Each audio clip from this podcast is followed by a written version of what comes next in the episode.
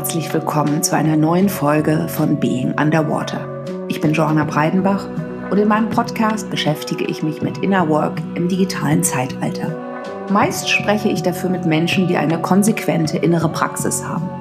Ich versuche herauszufinden, wie sie Innenschau betreiben, wie sie sich auf ganz unterschiedliche Weise, therapeutisch, kreativ, spirituell, mit Introspektion, Bewusstsein und persönlicher Entwicklung beschäftigen. Diese Folge ist etwas anders.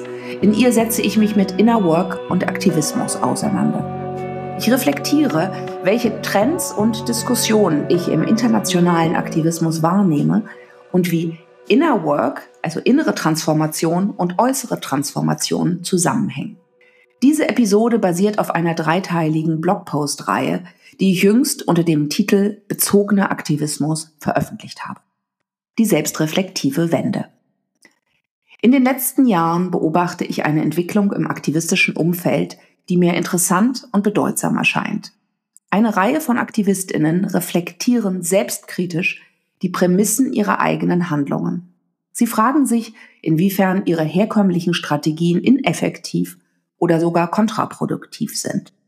Sie diskutieren untereinander, wie ein wirksamerer Aktivismus aussehen könnte. In dieser Episode von Being Underwater möchte ich einige dieser Diskussionen vor dem Hintergrund meiner eigenen Erfahrungen an der Schnittstelle zwischen äußerer Transformation und Inner Work beschreiben. Ich benenne zuerst einige Gründe hinter der selbstreflektiven Wende.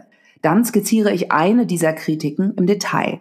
Anthea Lawsons These des Entangled Activism, des verstrickten Aktivismus. Von dort mache ich einen Bogen zur zeitgenössischen Traumaforschung und meinen eigenen Erfahrungen in einem Training als kollektive Traumafacilitatoren, um herauszufinden, inwiefern Traumatisierungen die Bandbreite unserer Handlungen als Aktivistinnen prägen und limitieren.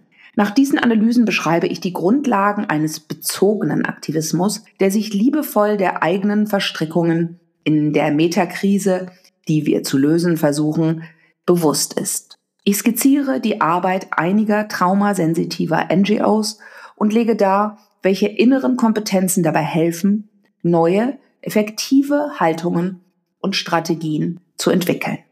Vorab, obwohl ich hier einige etablierte aktivistische Ansätze in Frage stelle, bin ich zugleich zutiefst von der Notwendigkeit aktivistischer Arbeit überzeugt und schätze viele Organisationen und Akteurinnen als essentielle Bestandteile unserer von Wirtschaft und Politik dominierten Gesellschaft. Ebenso bin ich in den letzten Jahren jedoch zu der Überzeugung gelangt, dass die organisierte Zivilgesellschaft ein Update braucht, um wirklich adäquate, innovative Antworten auf die dringenden Fragen unserer Zeit zu finden und umzusetzen. Anderenfalls trägt sie weiter zu Fragmentierung und Polarisierung und damit unbewusst zu einer Vertiefung der Krisen bei. Ich verstehe die hier skizzierten Ideen und Antworten als einen möglichen Teil eines solchen Updates. Drei Gründe hinter der kritischen Selbsterforschung. Seit ihrem Entstehen in den 1970er Jahren gab es in der internationalen NGO- und Aktivismusszene immer wieder bedeutsame Wellen der Selbstkritik und Reflexion. Mich interessieren hier die Stimmen, die in den letzten Jahren die eigene Arbeit hinterfragen. Die Beweggründe für diese aktuelle Selbstanalyse sind vielschichtig mir stechen jedoch drei Faktoren besonders ins Auge. Zum einen sehen viele Aktivistinnen, dass ihre Arbeit nicht die erwünschte Wirkung erzielt. Angesichts der sich zuspitzenden Krisen in zentralen Lebensbereichen wie Klima, Demokratie, psychologische Gesundheit oder Überwachungskapitalismus gestehen Aktivistinnen sich ein, dass sie ihre Ziele verfehlen, ja, dass sich die Welt weiter denn je von ihren Vorstellungen entfernt. So sprechen Menschenrechtsaktivistinnen offen aus, dass mit der verschärften EU-Migrationspolitik ihre Arbeit der letzten Jahrzehnte gescheitert ist. Herausragende Umweltaktivistinnen, darunter der Sprecher von Extinction Rebellion UK, konstatieren öffentlich, dass ihre Aktionen mehr Menschen verschrecken, als sie für die Umweltbewegung zu gewinnen. In die gleiche Kerbe schlägt einer der Gründer von Occupy, wenn er schreibt, dass die 99 Prozent heute weiter denn je davon entfernt sind, Machtverhältnisse nachhaltig zu verändern. Die Kluft zwischen aktivistischen Taktiken und der Macht des extrahierenden Kapitalismus und zerbrechenden demokratischen Strukturen erscheint unüberbrückbar und das eigene Scheitern fast unausweichlich. Zweitens durchlaufen viele aktivistische zivilgesellschaftliche Organisationen gerade selbst interne Krisen. Teams explodieren, da MitarbeiterInnen unterschiedliche Haltungen zu zentralen Fragestellungen haben. Die hitzige Atmosphäre kann teilweise als ein Ventil für größere Frustrationen angesehen werden. Wer sich in der gesellschaftspolitischen Arena der Trumpisierung machtlos ausgeliefert fühlt, wird im überschaubaren privaten und beruflichen Rahmen zu einer umso strengeren Sittenwächterin. Zugleich aber brechen in diversen Teams erstmalig ernsthafte Fragen nach Privilegien und Diskriminierung innerhalb der eigenen Organisation auf. Gruppen, die angetreten sind, zentrale Pathologien in der Gesellschaft wie Rassismus oder Polarisierung zu bekämpfen, sind mit den gleichen Dynamiken innerhalb ihrer Teams konfrontiert. Doch da diese Themen komplex und tiefsitzend sind, fühlen sich die Beteiligten oft zu Recht überfordert, diese wirksam, konstruktiv durchzuarbeiten. Und drittens gestehen sich immer mehr Aktivistinnen und Engagierte den hohen persönlichen Preis ein, den sie für ihre Arbeit zahlen. Sie fühlen sich überfordert, verzweifelt und ausgebrannt. Ihre Lebensgrundlagen sind oft prekär und unsicher. Eine Zahl kann dies veranschaulichen.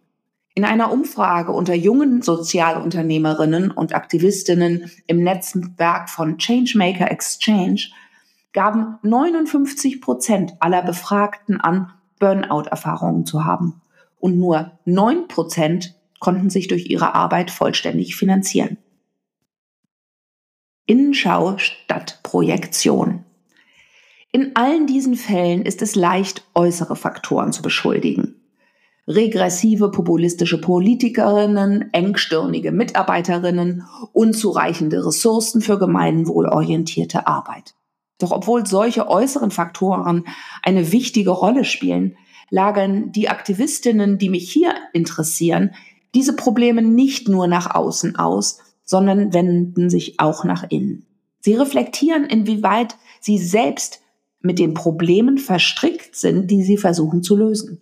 Sie hinterfragen, welchen Anteil ihre eigenen Haltungen und Bedürfnisse, Verhaltensweisen und Aktivitäten daran haben, dass sie die sozialen und ökologischen Probleme nicht überwinden, sondern diese eventuell sogar noch verstärken.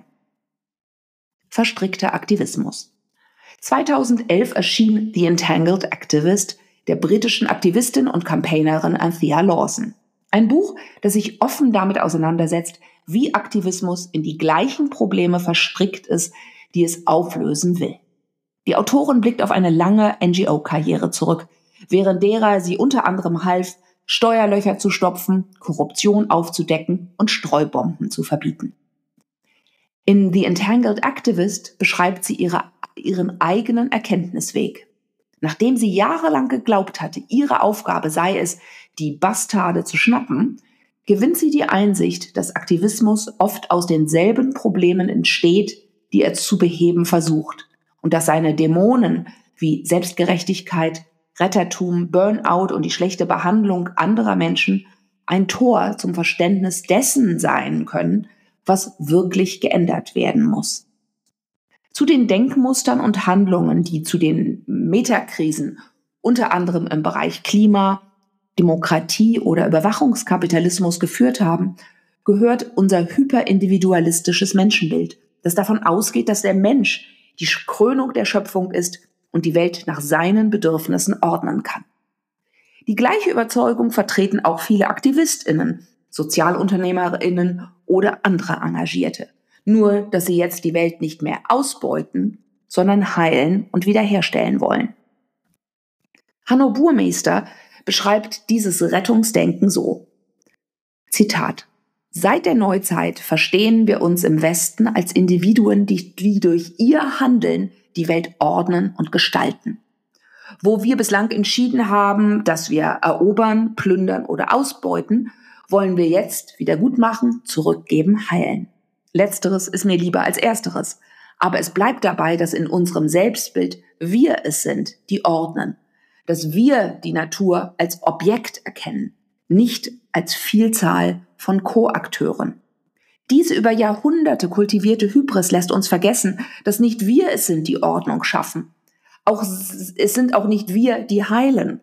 Die fragile Ordnung des Ökosystems erschafft sich im Zusammenspiel alles Lebens.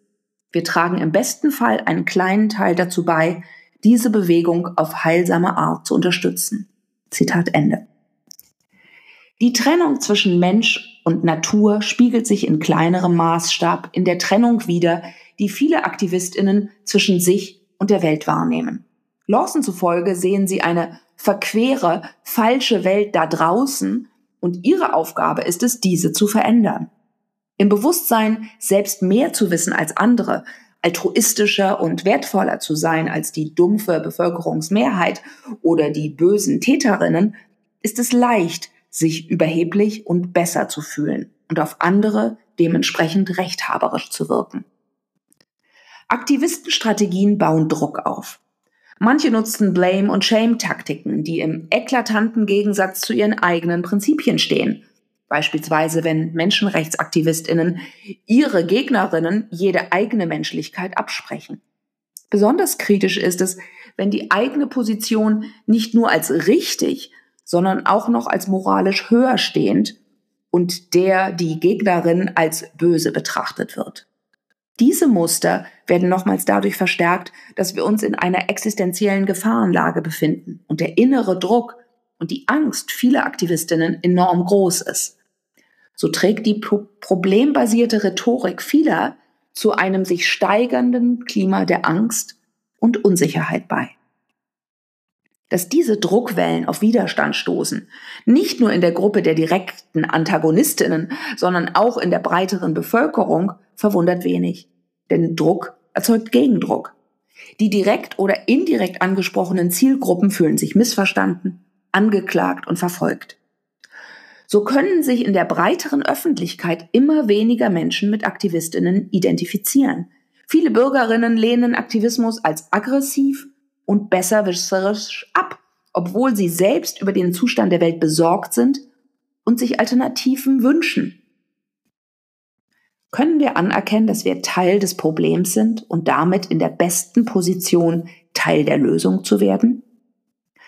Campaigner und Aktivistinnen, die sehr gut darin sind, Feinde im Außen zu identifizieren, neigen dazu, interne Konflikte nach dem gleichen Muster zu führen. In den letzten Monaten habe ich mit mehreren Organisationen gesprochen, die sich für Diversität und solidarische Beziehungen einsetzen und zugleich innerhalb ihrer eigenen Teams mit hitzigen Diskussionen rund um Rassismus und strukturelle Diskriminierung konfrontiert sind. Eine ähnliche Situation ist aus Amerika und den dortigen NGOs bekannt, in denen schwarze Mitarbeiterinnen, ermächtigt durch die Black Lives Matter Bewegung, sich erstmalig zu ihren Diskriminierungserfahrungen am Arbeitsplatz äußern und neue Fronten zwischen weißen und schwarzen Mitarbeiterinnen, Menschen mit und ohne Behinderungen bzw. anderen Subgruppen sichtbar wurden. Insgesamt sind in den letzten Jahren in zahlreichen NGOs weltweit eklatante Missbrauchspraktiken und Diskriminierungen bekannt geworden. Genau die Form von toxischen Dominanzhierarchien, die die Organisationen in der Welt bekämpfen wollen.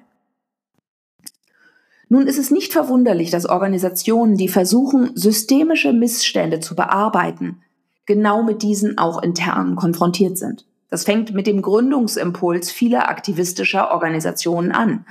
Menschen wählen eine bestimmte Rolle und ein Betätigungsfeld, weil sie selbst eng mit diesem verbunden bzw. in es verstrickt sind und etwas verändern und beitragen wollen. So ist die Organisation bereits durch ihre Gründer und Mitarbeiterinnen geprägt. Auf der Basis dieser Ausgangslage versuchen Aktivisten dann miteinander zu arbeiten, aber da Rassismus und strukturelle Diskriminierung, Desinformation und Radikalisierung keine Oberflächenphänomene sind, die wir mit ein paar strukturellen Maßnahmen beseitigen können, schlagen sie unweigerlich auch in den Organisationen selbst auf. Um sie zu bearbeiten, braucht es dann nicht nur eine intellektuelle Beschäftigung, sondern einen tiefen inneren Haltungswandel, der von den Beteiligten intrinsische Motivation und Verletzbarkeit erfordert und für den ausreichend Zeit und Geld zur Verfügung stehen muss. Doch diese für eine wirksame Selbsterforschung notwendigen Bedingungen fehlen in den meisten Organisationen. Das wiederum hat mit der Arbeitskultur an sich zu tun. Denn auch in diesem Bereich sind Aktivistinnen und Changemaker mit den Strukturen, die sie, wir selbst verändern wollen, unheilvoll verstrickt. Viele NGOs beklagen den kapitalistischen Wachstumswahn und den Ethos der Leistungsgesellschaft. Zugleich erzeugen wir selbst einen unheimlichen Leistungsdruck. Unsere Terminkalender sind berstend voll. Wir sind extrem outputorientiert und versuchen, unsere Angebote weltweit zu skalieren. Wir konkurrieren mit anderen Organisationen um Fördertöpfe und grenzen uns dementsprechend von diesen ab. Dadurch werden nicht nur selbstkritische Reflexionen, sondern auch sinnvolle Kollaborationen zwischen Organisationen, die eigentlich das gleiche Ziel verfolgen, verhindert. Sozialisiert in eine Gesellschaft, die harte Ergebnisse, Zahlen und Fakten höher wertschätzt als die subjektiven und qualitativen Facetten des Lebens, verwundert es nicht, dass auch die Welt der Aktivistinnen aus der Balance ist. In vielen Aspekten außer der Bezahlung unterscheidet sich die Arbeit in einer transnationalen NGO nur wenig von der eines transnationalen Konzerns. In einem Report des Carnegie Trust über das Klima in zivilgesellschaftlichen Organisationen heißt es, Zitat, Kindness, Emotions and Human Relationships are blind spots. Zitat Ende. Kein Wunder, dass die Lebensqualität vieler Aktivistinnen schlecht ist. Burnout, Ängste, Aggressionen und Depressionen die Mitarbeiterinnen belasten. Doch immer mehr zivilgesellschaftlich Engagierte werden sich bewusst, dass sie sich in ihrer Organisation nur mit bestimmten professionellen Facetten ihrer Persönlichkeit zeigen und ihre zarten, weichen und tieferen Teile dabei verkümmern. Zugleich sehen sie, dass dieses Versteckspiel und das Managen der eigenen Bedürfnisse und Interessen sich direkt auf ihre Arbeit, ihre Strategien, ihre Rhetorik und ihre Verhaltensweisen auswirken. Konkret, Menschen, die von zentralen Aspekten ihres eigenen Lebens entfremdet sind, können im Außen keine ganzheitlichen Veränderungsprozesse anschieben. Trauma, Fragmentierung und Beziehungsfähigkeit. Seit einigen Jahren beschäftige ich mich gemeinsam mit meinen Freundinnen und Kolleginnen von Inner Work Online, Bettina Rollo, Anja Zeckert und Diana Schmitz, intensiv mit kollektivem Trauma.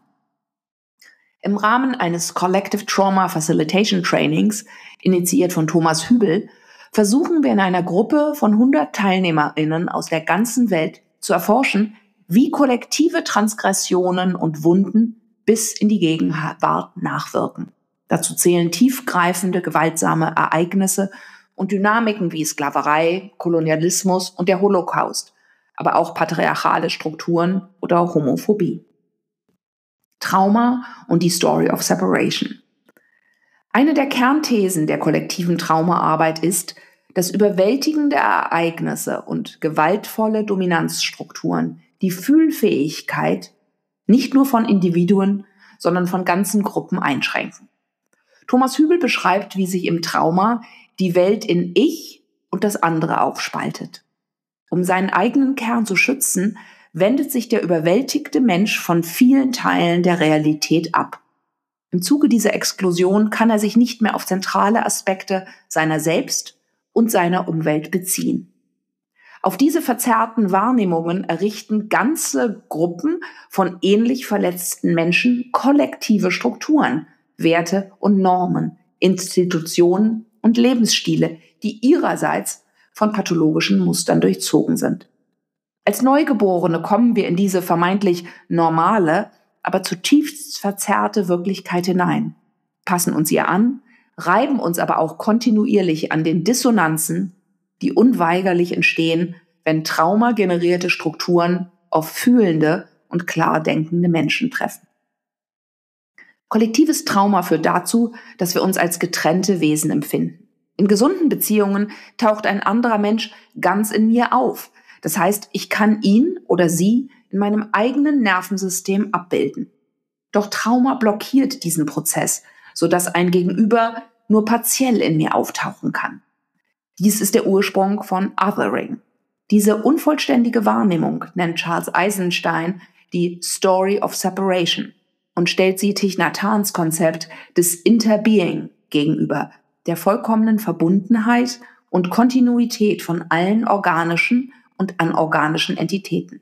Interbeing bedeutet, dass wir als Menschen keine aktiven Beziehungen zueinander, der Natur oder dem Kosmos herstellen müssen, denn alles ist sowieso schon wechselbezüglich miteinander verbunden.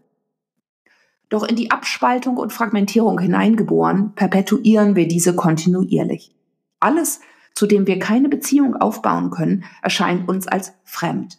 Wir erschaffen eine Welt, in der wir uns nur mit immer kleineren Nischen und Blasen der Realität verbunden fühlen und werten andere Perspektiven, Haltungen, Seins- und Verhaltensformen als anders und falsch ab. Indem aktivistische Stimmen sich explizit gegen den Status quo, bestimmte Gesellschaftsgruppen und Überzeugungen wenden, produzieren sie weitere Feindbilder. Doch um adäquate Antworten auf die großen Herausforderungen unserer Zeit zu finden, sind wir darauf angewiesen, dass mehr Menschen denn je zusammenkommen und gemeinsam Lösungen erarbeiten. In einer fragmentierten Welt werden wir keine gemeinsame Orientierung und Intention darüber gewinnen, wie wir mit der Klimakatastrophe, der wachsenden Kluft zwischen arm und reich, den Chancen und Risiken von künstlicher Intelligenz oder autoritären Herrschenden so begegnen, dass der Planet Erde für möglichst viele Menschen lebenswert ist. Die Frage, die sich daraus an Aktivistinnen ergibt, ist diese. Wie können wir Strategien und Lösungen entwickeln, die weniger fragmentiert sind und stattdessen mehr Realität einbeziehen? Das Gegenmittel zur Exklusion ist ein tieferes Verständnis der Trennung. Im Rahmen des Collective Trauma Facilitation Trainings habe ich gelernt, dass diese Frage voreilig ist. Denn wir sind so in traumatische Strukturen verwickelt, dass wir zuerst einmal diese in uns selbst, in unserer Kultur und unseren Institutionen erkennen müssen. Das Gegenmittel zur Ausgrenzung ist demnach nicht erstmal Einbeziehung, sondern eine tiefere Anerkennung der Ausgrenzung. Exklusion ist so tief in unserer Mainstream-Identität verwurzelt, dass wir sie mit Normalität verwechseln. Wir sind wie Fische im Wasser, die nicht erkennen, dass Wasser eine ganz besondere Substanz ist. Deshalb erforschten wir in unserem Training vor allem, in welchem Wasser wir leben und wie Ausgrenzung in uns wirkt. Wie ist meine aktuelle Erfahrung von mir, dir und der Welt? Worauf kann ich mich beziehen und was muss ich ausschließen? Zum Beispiel, weil es mein Gefühl von Sicherheit und Identität bedroht. Was muss ich auf Distanz halten, indem ich es negativ beurteile? Wo bin ich Teil des bestehenden Systems und verlängere diese durch meine Glaubenssätze und Handlungen? Diese Erforschung erfordert großen Mut, denn wir haben das Abgestoßene, Ausgegrenzte ja nicht verlassen, weil es so schön und angenehm ist, sondern weil dort das Leid und der Schmerz sitzt. Für mich persönlich bedeutete diese Erforschung auch, mich von liebgewonnenen Selbstbildern zu trennen. Denn als Sozialunternehmerin hatte ich das Gefühl, ganzheitliche Werte wie Potenzialentfaltung und soziale Wirksamkeit schon zu verkörpern und mich so auf der guten Seite der Geschichte zu wähnen. Von diesem erhabenen Sockel war es einfach, auf For-Profit-Unternehmerinnen herunterzuschauen, die noch dem alten System verhaftet waren und nur auf ihre Gewinnmargen schauten. Heute bin ich mir mehr bewusst, wie sehr ich manche Wirtschaftsformen und Menschen abwerte und dadurch neue Feindbilder schaffe. Mein Lernprozess besteht darin, genauer zu beobachten, wie ich mich auf Menschen mit anderen Wertesystemen beziehe. Kann ich mich auf mein Gegenüber wirklich einlassen? Kann ich einen offenen Beziehungsraum gestalten, in dem ich mich selbst fühle, meinen Gegenüber fühle und spüre, dass er oder sie mich fühlt? Die Frage, die ich mir stelle, ist diese. Taucht der andere Mensch in meinem eigenen Garten auf oder sehe ich ihn auf der anderen Seite des Gartenzauns? Im letzten Fall sehe ich ihn zwar und höre auch akustisch, was er mir zu sagen hat, aber ich fühle mich menschlich nicht tiefer mit ihm verbunden.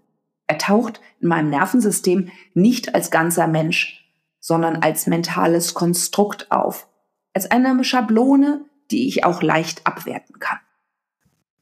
Beziehungsfähigkeit und Multiperspektivität.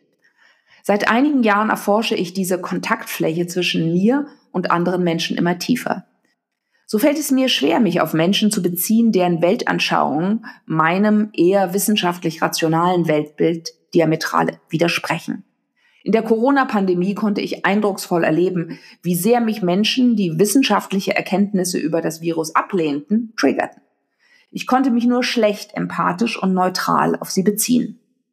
In einem Workshop bei Thomas Hübel, den ich in einem Podcast ausführlicher beschreibe, den Link packen wir in die Show Notes, wurde mir bewusst, wie sehr meine eigene psychologische Sicherheit davon abhängt, dass mein Gegenüber eine rationale Weltsicht mit mir teilt. Die Wurzeln dazu liegen in meiner Kindheit. Ich wurde in eine emotional volatile Familie hineingeboren und Bücher und Wissen waren für mich lebenswichtige Stabilisatoren. Sie prägten meine Identität so maßgeblich, dass ich es heute als Erwachsene noch bedrohlich empfinde, wenn dieses Fundament in Frage gestellt wird. Wichtig an diesem Lernprozess ist, dass die Ausweitung meiner Beziehungsfähigkeit nicht bedeutet, dass ich mit anderen Menschen übereinstimme. Ich empfinde es immer wieder als Meilenstein in meiner persönlichen Entwicklung, wenn es mir gelingt, mich auf andere Perspektiven tiefer einzulassen und zugleich klar zu sehen und dies auch auszusprechen, dass ich eine bestimmte Sicht nicht teile, sie gefährlich oder abschreckend finde. Doch diese bezogene Grenzziehung, die aus der Verbindung heraus entsteht, hat eine ganz andere Qualität als die Grenzziehung und Bewertung, die auf Trennung basiert. Während ich lerne, mich selbst klarer zu sehen, wird mir auch bewusst, wie wenig ich die Welt da draußen in ihrer Vielfalt erfassen kann. Ich schaue auf die Welt und sehe meine eigenen Wünsche, Projektionen, Stereotype, Bewertungen. Im kollektiven Traumatraining konnten wir Teilnehmerinnen erforschen, wie unsere Prägung unsere Wahrnehmung strukturiert. Im Zuge unserer Sozialisation haben wir eine bestimmte innere Architektur entwickelt, die einige Vorstellungen und Facetten als gut und normal ansieht und andere als falsch und minderwertig abwertet. Die dabei ablaufenden Prozesse sind gar nicht so leicht zu fassen. Auf den ersten Blick erscheint es, als ob mein Gegenüber mich triggert oder jemand anders schwierig ist. In höherer Auflösung betrachtet geschieht aber eigentlich etwas anderes, das Bettina Rollo in einem unserer Webinare sehr plastisch beschrieben hat.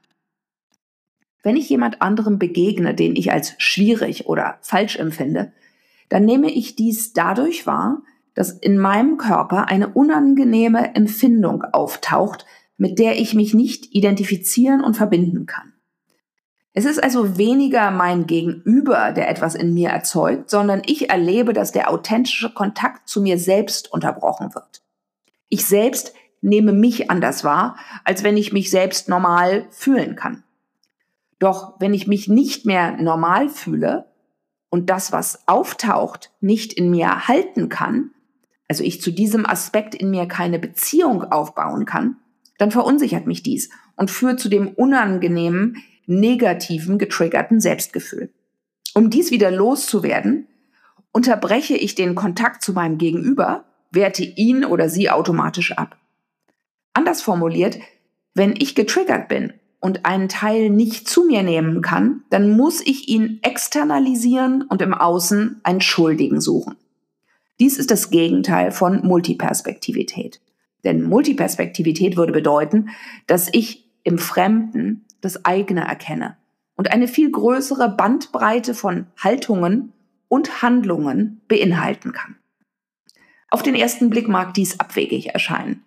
Wieso sollte ich, ein großzügiger und freundlicher Mensch, Aspekte wie Gier oder Gewalt in mir wahrnehmen können? Aber je tiefer ich mich erforschte, desto mehr konnte ich mein eigenes Gier- oder Gewaltpotenzial kontaktieren und kam zu der demütigenden Erkenntnis, dass auch ich diese Facetten in mir trage. Im Zuge unserer Beschäftigung mit kollektiven Traumafeldern mussten wir Teilnehmerinnen uns immer wieder eingestehen, wie viele Aspekte wir nicht fühlen.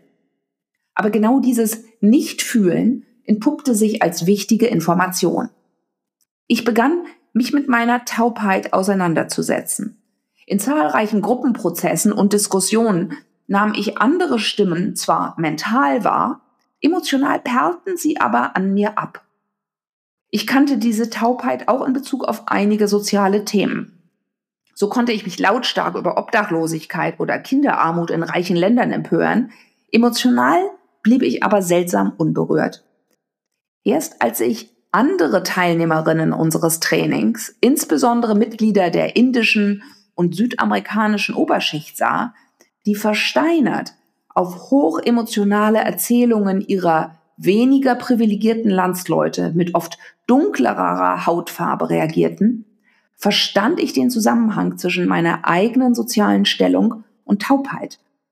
Ich sah, dass meine privilegierte Herkunft und gesellschaftliche Stellung damit verknüpft ist, dass ich bestimmte Facetten des Lebens nicht empathisch spüren kann. Denn meine Privilegien, Basis meiner psychologischen Sicherheit, sind untrennbar mit der Diskriminierung anderer Menschen verbunden. Und letztere wirklich emotional an mich herankommen zu lassen, würde bedeuten, einen bedeutsamen Teil meiner Identität, meiner Autonomie und meines Lebensstandards aufzugeben. Denn als emotional durchlässiger Mensch muss ich meine Identität und Lebensstil in einigen grundlegenden Aspekten verändern. Je mehr Facetten wir in uns selbst fühlen können, statt sie zu unterdrücken oder zu externalisieren, desto ganzheitlicher können wir uns auf die Realität beziehen. Inner Work ist für diese Prozesse essentiell. Unsere Körper und ihre Sinnesorgane sind die einzigen Instrumente, die wir haben, um die Außenwelt zu erfassen. Folglich können wir nur das im Außen erkennen, was uns im Inneren zugänglich ist. Sind Teile in mir taub, beziehungsweise lehne ich bestimmte Facetten, Emotionen, Perspektiven ab, weil sie mir selbst zu unangenehm oder schmerzlich sind, dann ist meine Fähigkeit, mit der Welt in Resonanz zu gehen, in diesen Bereichen eingeschränkt.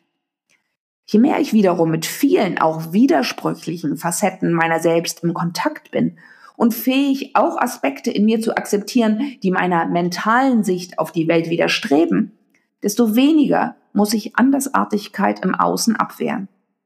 Dann kann ich mich auch auf negative Gefühle und Verhaltensweisen wie Grausamkeit, Gier, Unehrlichkeit oder Hass beziehen, obwohl diese Aspekte meinem ethischen Kompass widersprechen.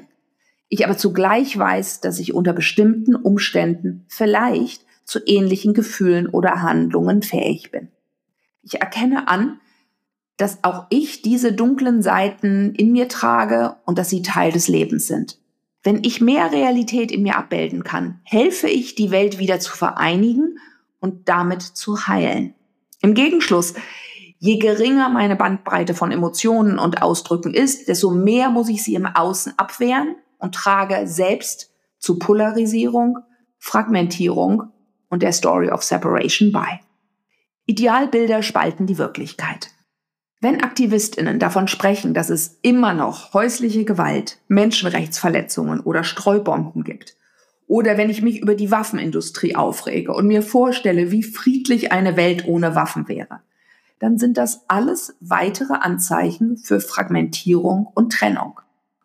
Thomas Hügel spricht davon, dass unsere Fixierung darauf, wie die Welt eigentlich sein sollte, ein Symptom dafür ist, wie unfähig wir sind, uns auf die reale Gegenwart zu beziehen. Doch diese Flucht aus der Präsenz schränkt unsere Wirksamkeit massiv ein.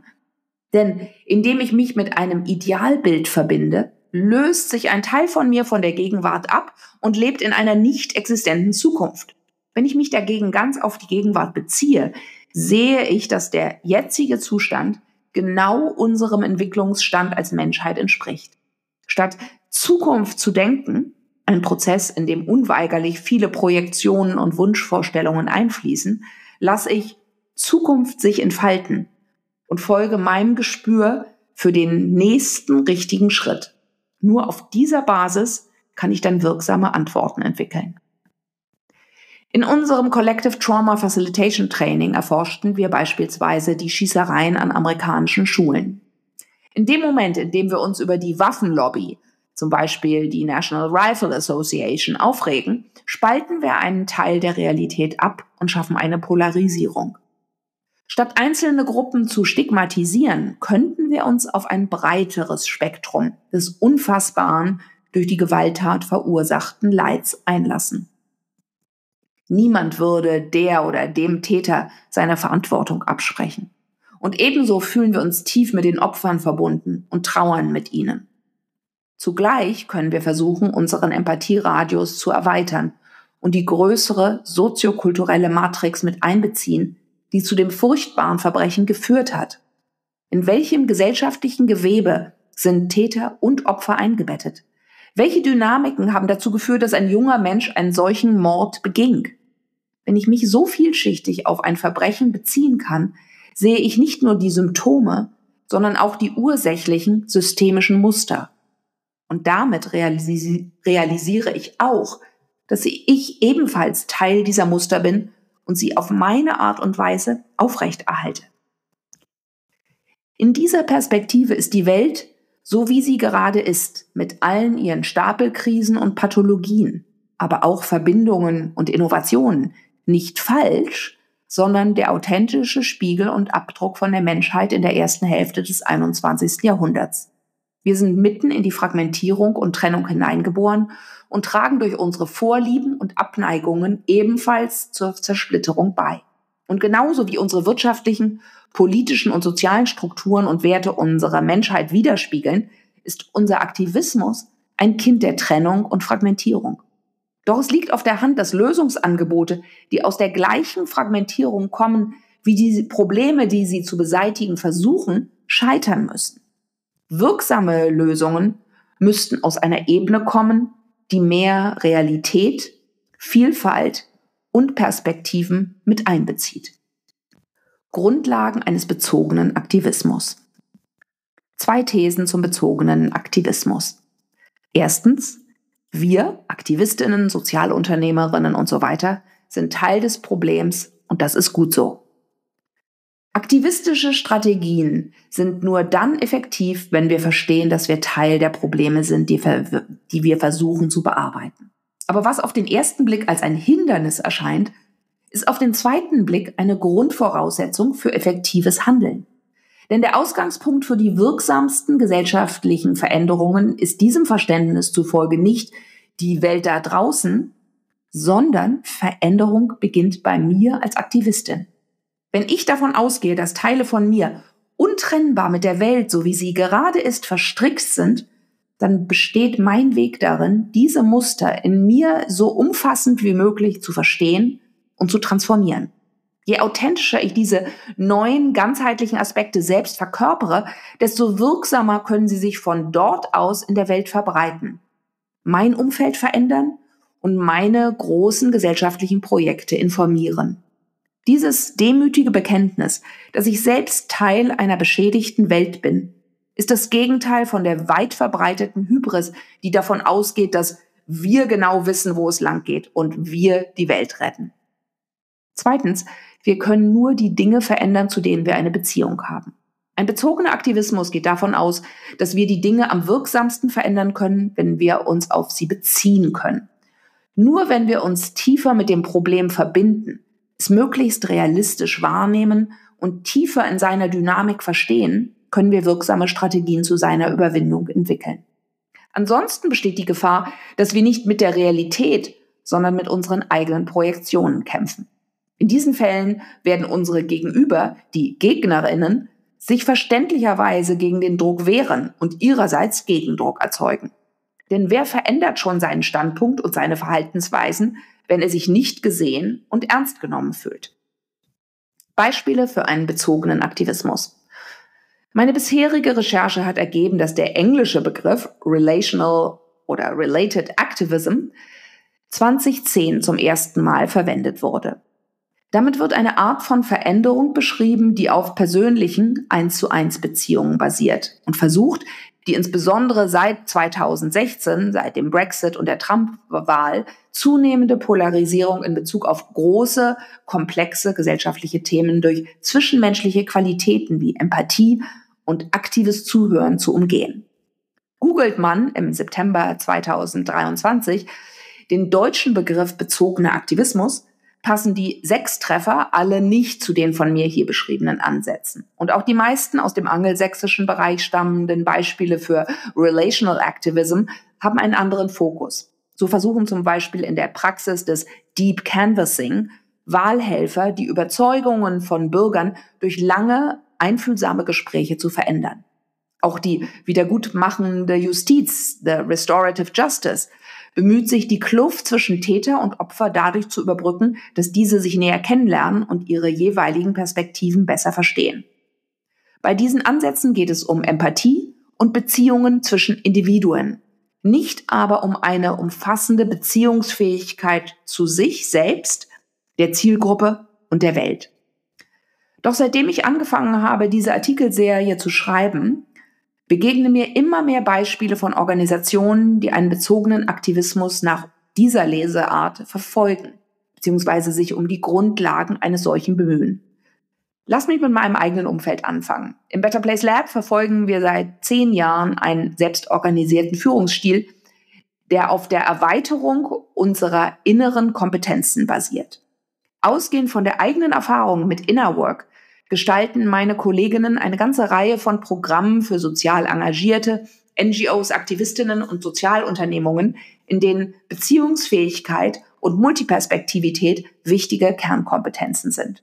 So erforschen wir gerade mit einer Reihe von NGOs aus verschiedenen Themenbereichen, wo ihre eigenen Strategien und Dynamiken aus der Trennung entstehen, beziehungsweise wo sie diese transzendieren.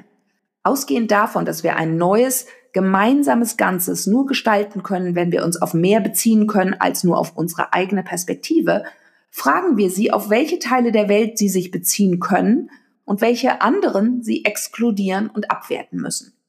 Dabei gehen wir in konzentrischen Kreisen vor. Wir erforschen die Beziehung der Teilnehmerinnen zu sich selbst, in ihren Organisationen und dem Bereich der Welt, den sie versuchen zu verändern. Welche Aspekte ihrer selbst beziehen sie am Arbeitsplatz mit ein? Wo reproduzieren sie in ihren Organisationen unbewusst die gleichen Muster, die sie überwinden wollen? Wie sind ihre Beziehungen zu den sozialen oder ökologischen Dynamiken, die sie verändern wollen? Und wie stehen sie den Menschen gegenüber, die sie zum Handeln mobilisieren wollen. Sehen Sie diese als gleichwertig an oder fühlen Sie sich moralisch überlegen? Können Sie Menschen mit anderen Meinungen offen zuhören oder antizipieren Sie unweigerlich deren Antwort? Ein ganz anderes, sehr eindrucksvolles Beispiel für die heilsame Kraft von Beziehungen ist die Arbeit der Nor norwegischen Dokumentarfilmerin Deja Khan, die sich in ihren Filmen ganz bewusst mit Menschen mit extremistischen Haltungen auseinandersetzt. In Gesprächen mit Dschihadisten und Neonazis versucht sie nicht, diese zu verändern, sondern ihre gemeinsame Menschlichkeit zu erforschen. In einem sehr hörenswerten Interview mit Thomas Hübel beschreibt Deja Khan diese ungewöhnlichen Begegnungen als Love in Action.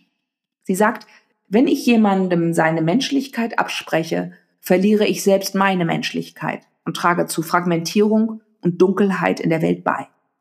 Recruiter extremistischer Organisationen wissen um die Bedeutung von Geborgenheit und Anerkennung. Sie werben neue Mitglieder gezielt an, indem sie sich emotional um sie kümmern und sie wertschätzen. Die Mainstream-Gesellschaft wiederum macht genau das Gegenteil und schneidet die Verbindung zu ihnen ab. Dadurch wird der Teufelszyklus von Trennung und Gewalt perpetuiert. Eine ganz ähnliche Haltung nehmen US-amerikanische Aktivistinnen wie der Autor, Aktivist und Comedian Baratunde Thurston oder Valerie Kauer, eine bekannte Sikh-Aktivistin, Filmemacherin und Bürgerrechtsanwältin ein.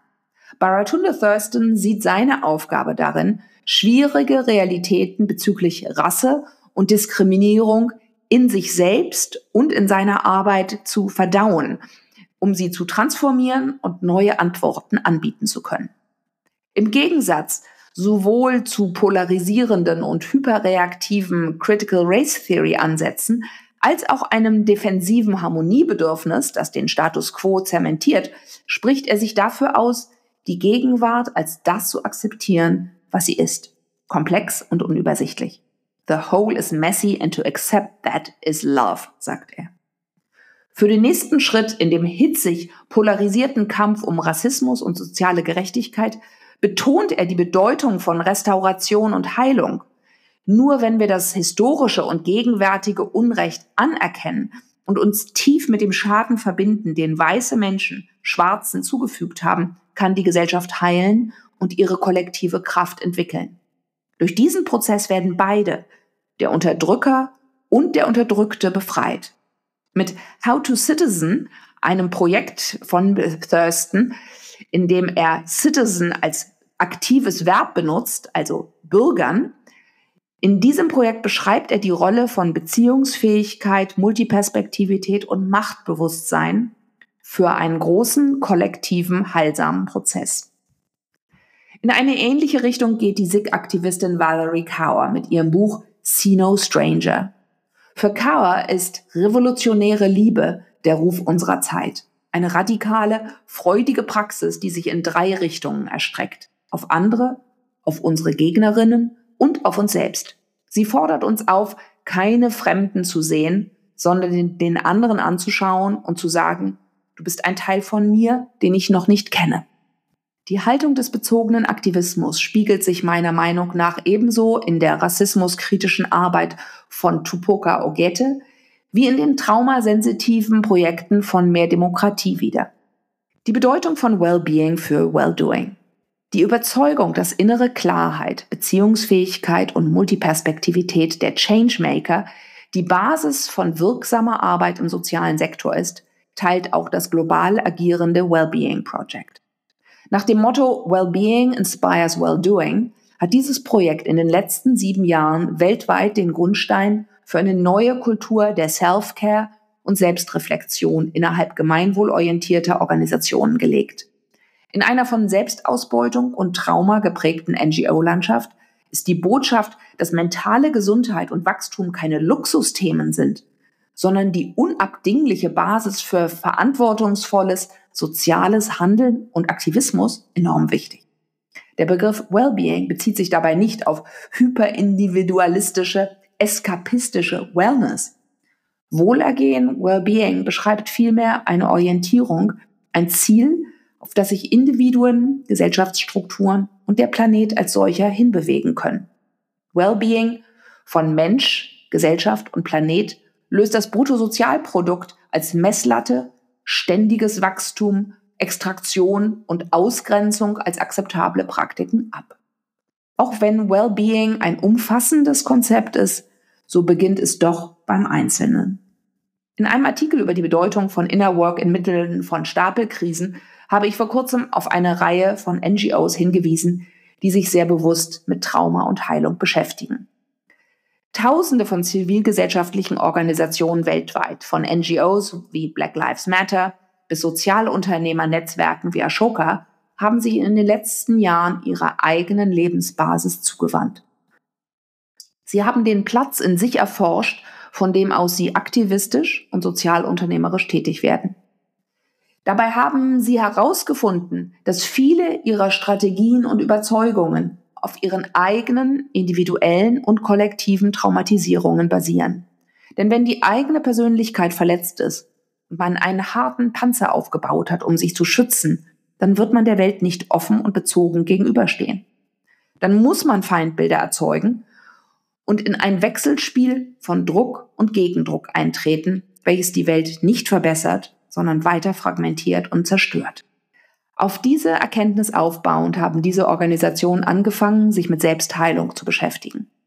Da Traumata und Verletzungen vor allem auch im Körper- und Nervensystem sitzen, fingen Organisationen wie Black Lives Matter an, sich intensiv mit somatischen Therapien und dem Zusammenspiel von strukturellem Rassismus, Körper und Emotionen auseinanderzusetzen und ihren Mitgliedern dieses neue Wissen und neue Praktiken zugänglich zu machen.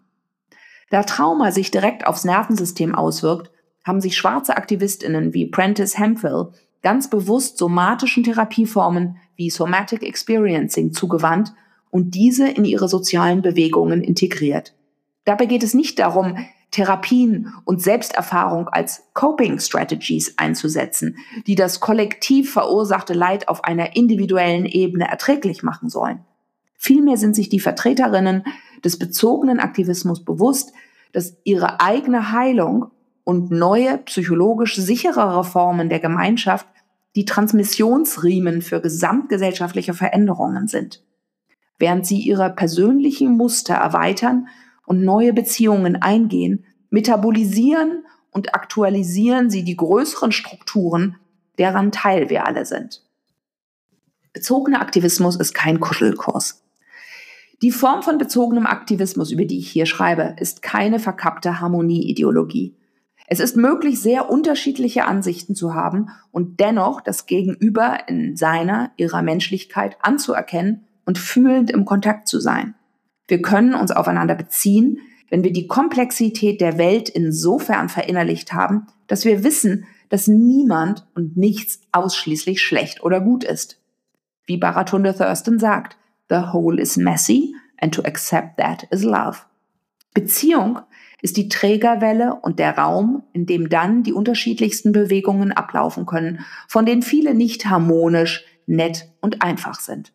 Genau deshalb wollen wir uns ja um sie kümmern. Im Beziehungsraum erwerben wir ein tieferes Verständnis des Status quo, werden uns bewussten und unbewussten Überschreitungen und Verletzungen gewahr, tauschen teilweise diametral entgegengesetzte Perspektiven, Bedürfnisse und Interessen aus. Beziehungsfähigkeit und Multiperspektivität sind keine Strategien an sich, sondern Haltungen und Kompetenzen, auf Basis derer wir eine große Bandbreite von Aktivitäten entwickeln können von konfrontativen Formaten wie strategischen Rechtsstreitigkeiten und Demonstrationen über zivilem Ungehorsam und Boykotts bis hin zu Awareness-Kampagnen und offenen Dialogen.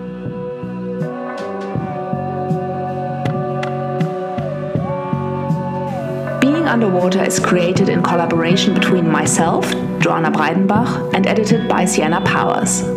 The music is produced by Angus Searle McCann. If you like this episode, please remember to subscribe, rate, and review wherever you get your podcasts. You can also check out our website at beingunderwater.com or at joannabreidenbach.de.